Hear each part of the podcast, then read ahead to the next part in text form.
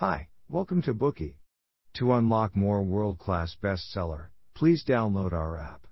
Just search for B-O-O-K-E-Y at Apple Store or Google Play. You will get 7 days free trial with more features. Today, we will unlock the book Rich Dad Poor Dad, a groundbreaking book in the field of money management. You probably already have a stable and decent job, but you do not dare to rest for a second, because you are afraid that should there be an unexpected accident you will lose everything you have. How can you become a truly rich person who does not have to worry about making ends meet, and can make financial freedom a reality? This book will tell you this. Being hardworking is not enough. You also need a bit of financial intelligence. This book is about to change the way you think about wealth, and teach you how to think like the rich, paving the way to your financial freedom. The author of this book, Robert T. Kiyosaki, is known as the godfather of millionaires and the money coach. He is a popular financial expert. Through fun stories featuring him and two dads, he shows us the collision between two contrasting mindsets about money. The poor dad in the story is Robert's biological father.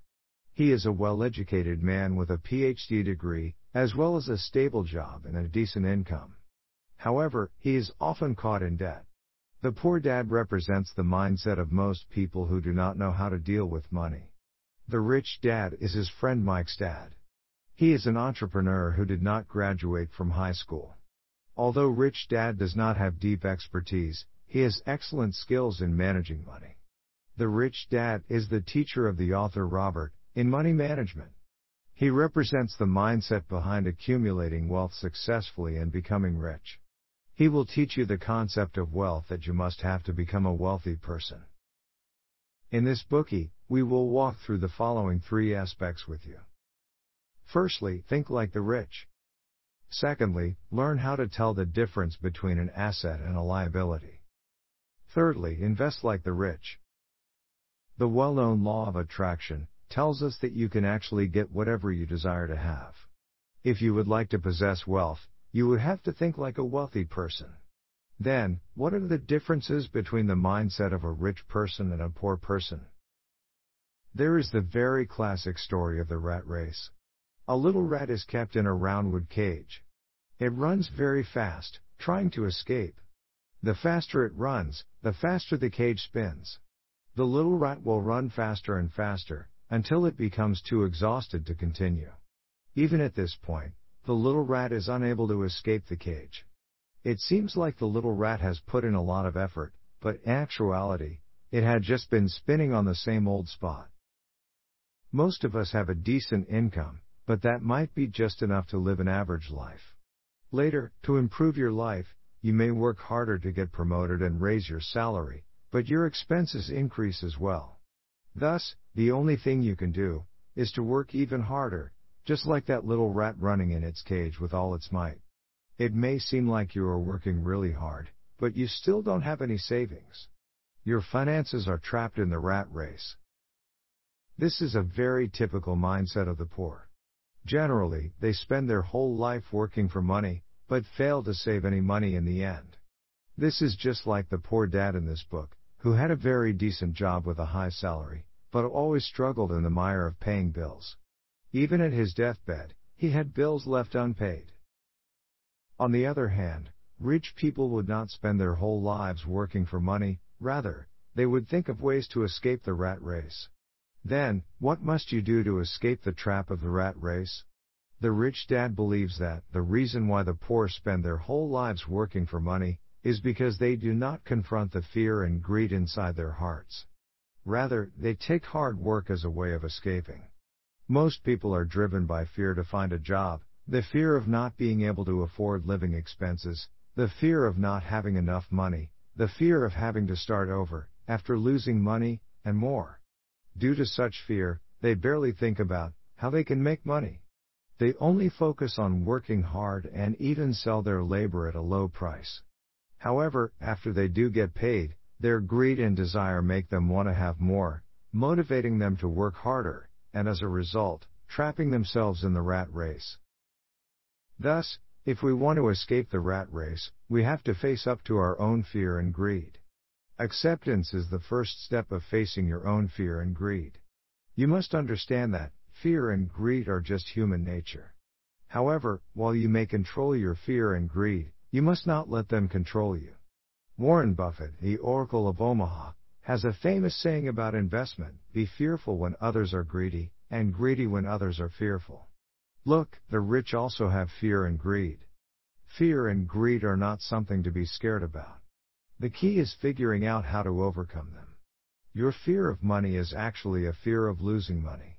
A little trick to overcome fear is to start the process of building your wealth earlier, as, the earlier you start saving, the more interest you will obtain.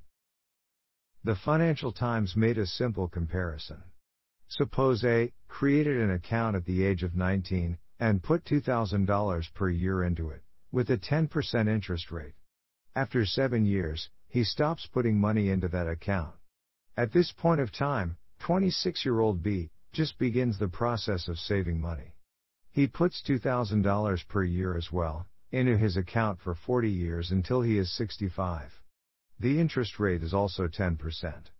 That being said, B has saved 33 more years of money than A has. The result of this research is quite surprising. A who saved less money, but earned more interest than B, who saved a lot more. From this we can see, it is better to start early in building wealth. However, if you have missed the ideal time frame to start early in building wealth, or if you would like to realize your financial freedom earlier, is there still a way for you to deal with your fear of losing money? There is a trick, which is to take failure as an opportunity of learning. You must have fallen a lot of times before you finally learned how to ride a bicycle. In the same way, it is extremely normal to experience loss in the process of building wealth. Learn from your failure, but do not consider the failure as an attack on yourself. Only by thinking this way, can you overcome your internal fear more quickly. You know that, there is no basketball player who has never lost a ball, and in the same way, there is no rich man who has not lost money. Take every wrong financial decision you make as an opportunity to learn. For example, if you have lost money because you blindly jumped into the stock market, instead of complaining about bad luck or bad business environment, you should think about whether you have obtained enough investment knowledge and skills through the experience. Many people only think about working hard to make money, because this sort of mindset is so common, and does not require active thinking. It's always the easiest to follow the crowd.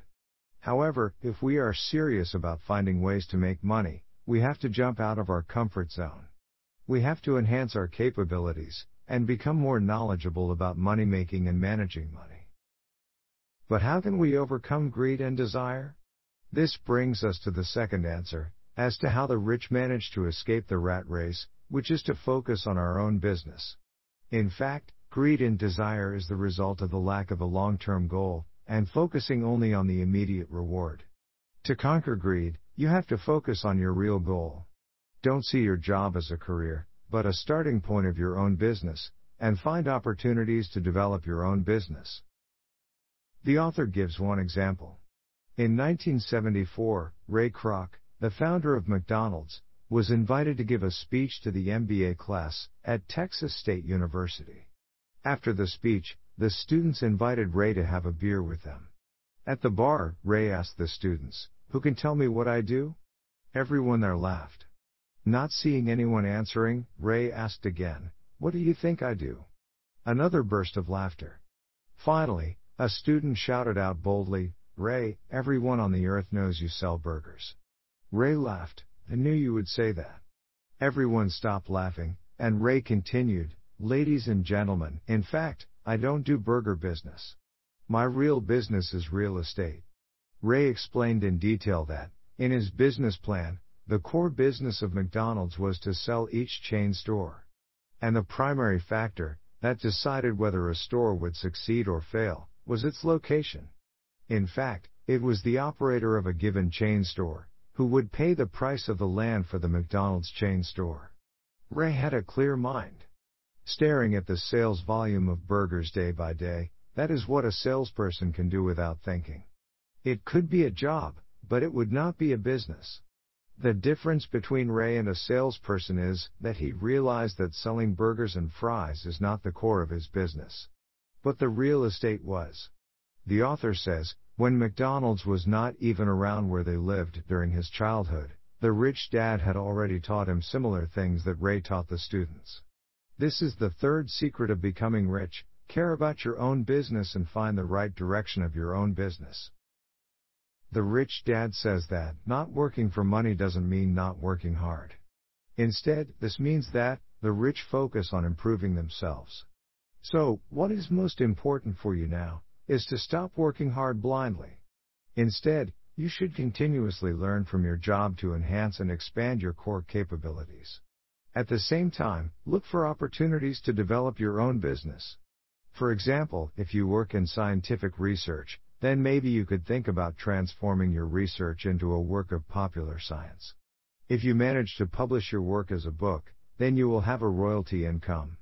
And this would be your own business. For a long time, the rich dad had Robert work in his shop without paying him any salary. You might be wondering, isn't this an exploitation of labor? At first, Robert was thinking so too.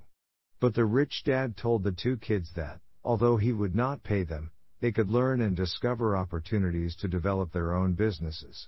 During this time, the kids found an opportunity to fully use the value of the comic books that they were unable to sell. They established a library. Any kid living nearby simply had to buy a ticket to enter the library and read the comic books inside. The price for the ticket was way lower than the price they would pay for buying a comic book. Their business boomed. They even hired a kid to manage the library for them. In three months, they earned a lot of money, much more than the salary of a staff worker in the rich dad's shop. More importantly, the financial literacy that Robert learned during the process benefited the rest of his life, helping him build more and more wealth. Robert says, after such an experience, he is now only concerned about what he really wants, and whether he could learn the skills he needs from a given job. He does not care so much about how much salary others offer him. So you, the one who wants to build wealth, should also think about these two questions when you are at work. What do you really want? And what skills that you need can you learn from this job? That was the end of the first part. Think like the rich. The mindset of the poor can easily trap us in the rat race, work hard out of fear, bow to your desires by consuming your earnings, and then work harder, earn more, and desire to have more. This vicious cycle is the trap of the rat race. The mindset of the rich allows us to face up to our own fear and take every failure as an opportunity to learn. It also allows us to turn desire and greed into a motivation, pushing us to focus on the things we really want and look for opportunities to develop our own business. Today we are just sharing limited Bookey. To unlock more key insights of world-class bestseller, please download our app. Just search for B-O-O-K-E-Y at Apple Store or Google Play. You will get 7 days free trial with more features. Dir hat dieser Podcast gefallen? Dann klicke jetzt auf Abonnieren und empfehle ihn weiter. Bleib immer auf dem Laufenden und folge uns bei Twitter, Instagram und Facebook. Mehr Podcasts findest du auf meinpodcast.de.